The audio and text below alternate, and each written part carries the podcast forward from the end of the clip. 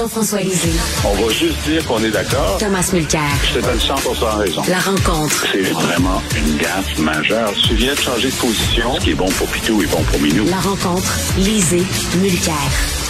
Jean-François, qu'est-ce qui se passe au Parti libéral du Québec? Cette saga-là concernant Mme Nichols, c'est interminable. Ça en vient grotesque. Là. Oui, alors le dernier épisode, c'est euh, le nouveau chef intérimaire, Marc Tanguay, qui a proposé de, de, scinder la poire en deux, la poire étant le, trois, le poste de troisième vice-président à l'Assemblée nationale que Mme Nichols voulait, mais que Mme Anglade a donné à France Benjamin. Alors, elle dit, bon, ben, regarde, le mandat, c'est quatre ans, donc il y en a un qui va l'avoir pendant deux ans, puis l'autre pendant deux ans. Mais France Benjamin a dit, si c'est ça, je quitte le caucus libéral. ben, voyons donc. C'est comme si les gens cherchaient des raisons pour s'en aller. Je sais pas pourquoi, mais ils ont l'air à trouver que la vie serait plus intéressante à l'extérieur du caucus qu'à l'intérieur. Mais, Jean-François, c'est pas une formation politique, c'est une garderie, bon Dieu. Eh ben, exactement. Tu sais, Bernard Landry, euh, qui nous manque tous, disait la patrie avant les partis, hmm. le parti avant les hommes et les femmes.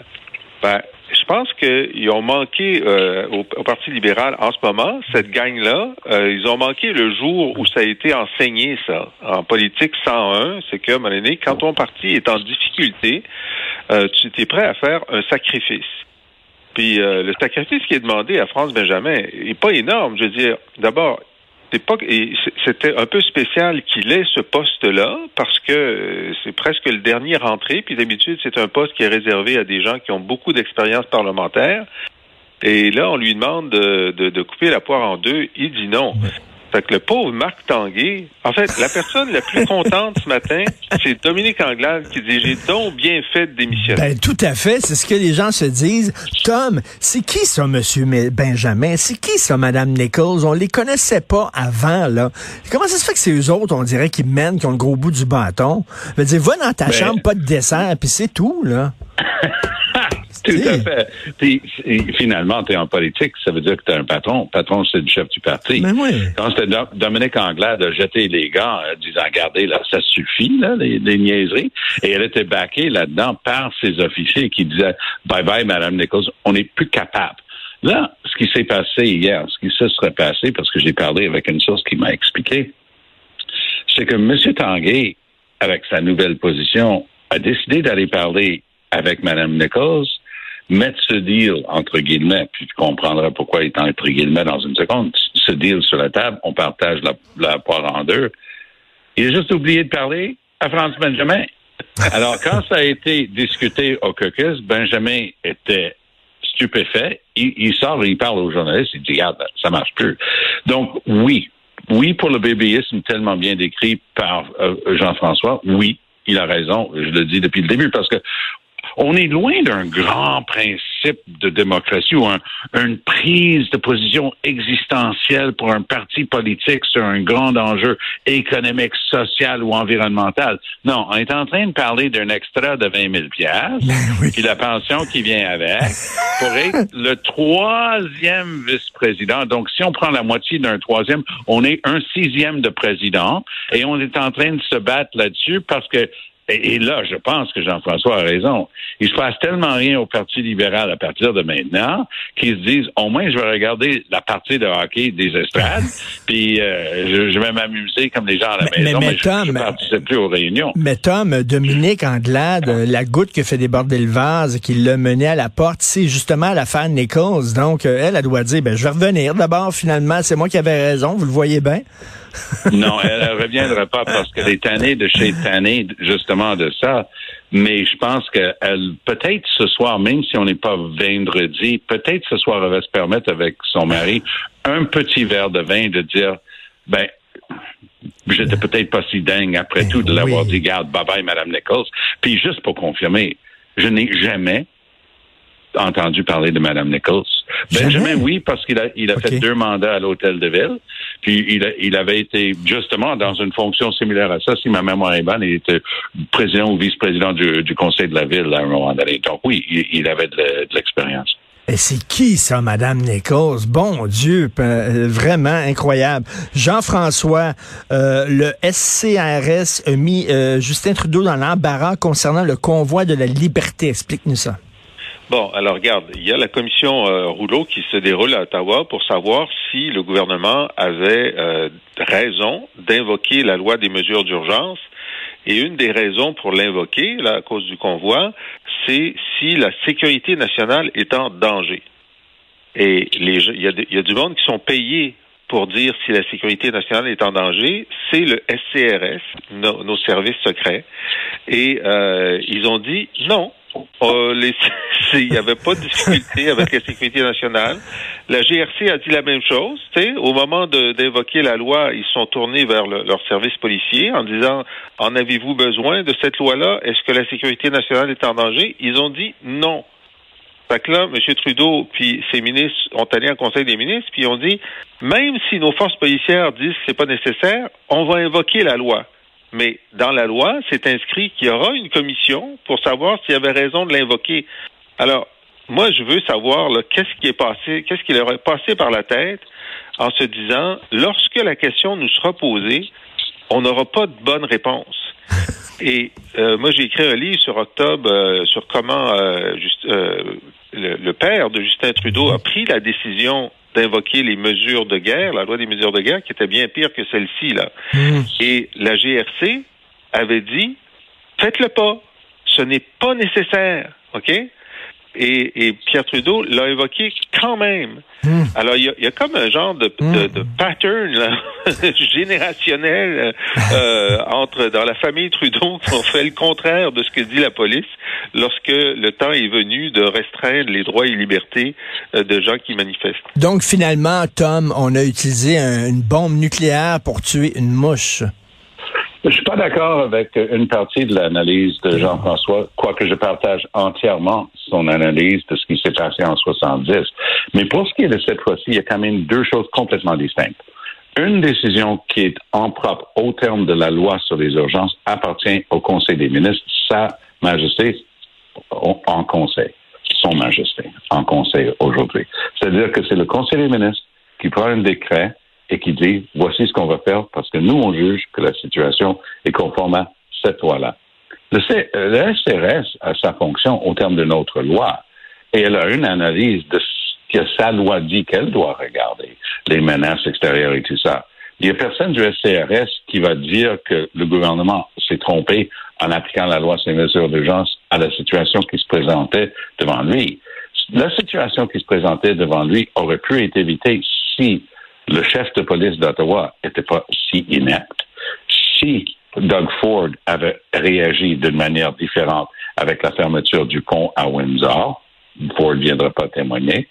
Est-ce que l'histoire va juger Trudeau aussi mal que l'histoire a jugé son père? Je ne le crois pas. Parce qu'on était rendu avec un groupe de plusieurs milliers de personnes, bien financées, en bonne partie en venant de l'extérieur, notamment des États-Unis, par d'autres coucous, disant, nous, on va occuper le centre de la capitale nationale du Canada jusqu'à temps que le gouvernement démissionne. Et on va le remplacer. Je m'excuse, là. Ça, ça s'appelle haute de là, on s'en vient en gang. Puis si tu regardes les photos, parce qu'il y en a beaucoup publiées depuis que la commission a commencé, tu remarquerais qu'il y avait un très grand contingent de la Sûreté du Québec. Tu n'aurais jamais eu ça s'ils n'avaient pas évoqué et invoqué la loi sur les mesures d'urgence. Euh, donc, euh, Jean-François Justin a été très sévère envers les gens qui manifestaient à Ottawa. Euh, est-ce qu'il manque de sévérité envers le régime chinois? Et les agents chinois qui dorment ici, on l'a vu, il y en a un qui, qui espionnait au sein d'Hydro-Québec. On connaît l'histoire de Nortel aussi qui s'est fait voler ses secrets industriels. Qu'est-ce que tu en penses? Ben, écoute, de toute évidence, tu sais, aux États-Unis, le directeur du FBI a annoncé qu'ils ouvraient euh, chaque jour deux enquêtes sur l'espionnage chinois aux États-Unis. Là, au Canada, le, monsieur de la GRC nous a dit hier que c'était la première fois dans l'histoire du Canada qu'il y avait une accusation de portée contre un espion chinois. Il y en a eu contre ah des espions russes, contre d'autres espions, mais contre des espions chinois. ma réaction, c'est comment ça se fait que, Ben oui. alors que les Ben Chinois oui. sont très intéressés par ce qui se passe ici, on l'a vu dans Nortel, on l'a vu dans Hydro-Québec, puis en fait, avant, euh, on savait aussi que euh, euh, une compagnie chinoise de voitures électriques euh, a copié le, le, le- le- une technologie d'Hydro-Québec depuis des années pour sa voiture électrique. Donc, euh, moi, je pense qu'il y a, puis le, CRS, puisqu'on en parle, arrête pas de le dire, qu'on sous-estime la menace chinoise à différents égards et qu'il faut avoir une, politique beaucoup plus vigoureuse. Pour l'instant, je ne la vois pas. Puis tu sais, récemment, on a appris qu'il y avait euh, des postes de police chinois fantômes à Toronto, là, euh, qui, en plus des consulats, pour euh, faire euh, pour euh, essentiellement euh, euh, surveiller et, et- et- et intimider euh, des membres de la diaspora chinoise qui sont euh, critiques du régime. Alors, on n'est pas devant euh, quelque chose de bénin. là. On est que- quelque chose, de- on est devant quelque chose de très grave. Et je pense pas que la réponse fédérale soit à la hauteur de la gravité de la situation. Tom. Oui, c'est pas comme si c'est pas comme si ça date d'hier que ce qui se passe. On regarde la faillite de Nortel est directement reliée Ben oui. pillage des secrets de Nortel, qui était un fleuron euh, de l'industrie canadienne avancée. Ça a été vidé de l'intérieur par les Chinois. Les secrets ont été donnés notamment à Huawei, qui était contrôlé par le chef du renseignement en Chine, de papa, Huang Mengzhou, celle qui était détenue, à mon sens, illégalement par le Canada en Colombie-Britannique jusqu'à l'arrivée de Biden. C'est hallucinant que le Canada soit demeuré aussi incapable de détecter et d'agir sur cette réelle menace qui, qui plane sur nos meilleures entreprises. Et la même chose s'applique pour tout ce qui est d'un secret gouvernemental. On est vraiment des enfants d'école. Mais Trudeau a toujours eu un faible pour la Chine et Focus Group oblige.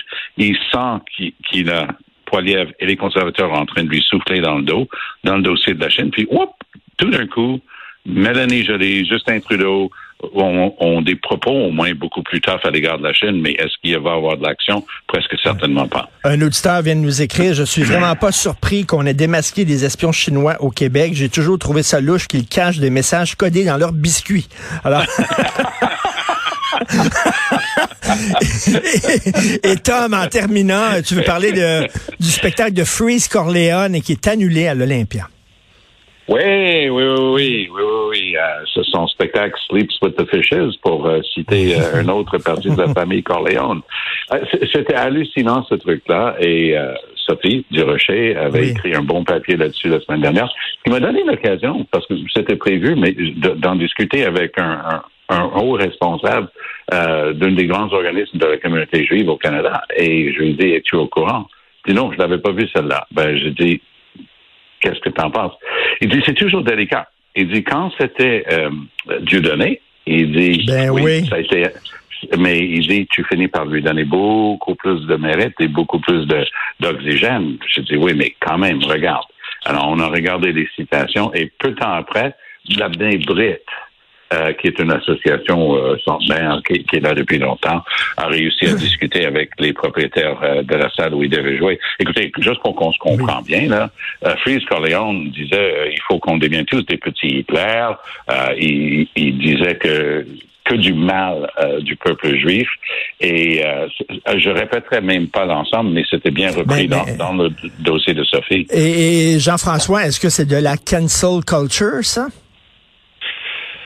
Ben, écoute, euh, je veux dire, ça il faut, c'est une question de jugement. Hein? Euh, lorsque tu fais l'apologie d'Hitler, Hmm. euh, tu devrais pas trouver de salles qui veulent te prendre.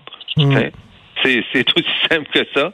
Euh, si tu fais pas un appel à un appel à la violence, euh, mais que tu fais l'apologie de ceux qui ont été extrêmement violents, euh, tu es un peu sur la ligne de ce qui est permis et de ce qui n'est pas permis. Mais euh, effectivement, il n'y a pas de droit fondamental à avoir une salle pour dire des inanités. Puis si un groupe de Mm. pression convainc la salle d'annuler le truc, ben ça fait partie du débat public. Tout à fait. Non, non. euh, je pense que personne qui va pleurer et ses fans pourront toujours l'écouter sur CD. Euh, merci beaucoup à vous deux. On se reparle demain. Merci. Jean-François. À bientôt. Bye bye.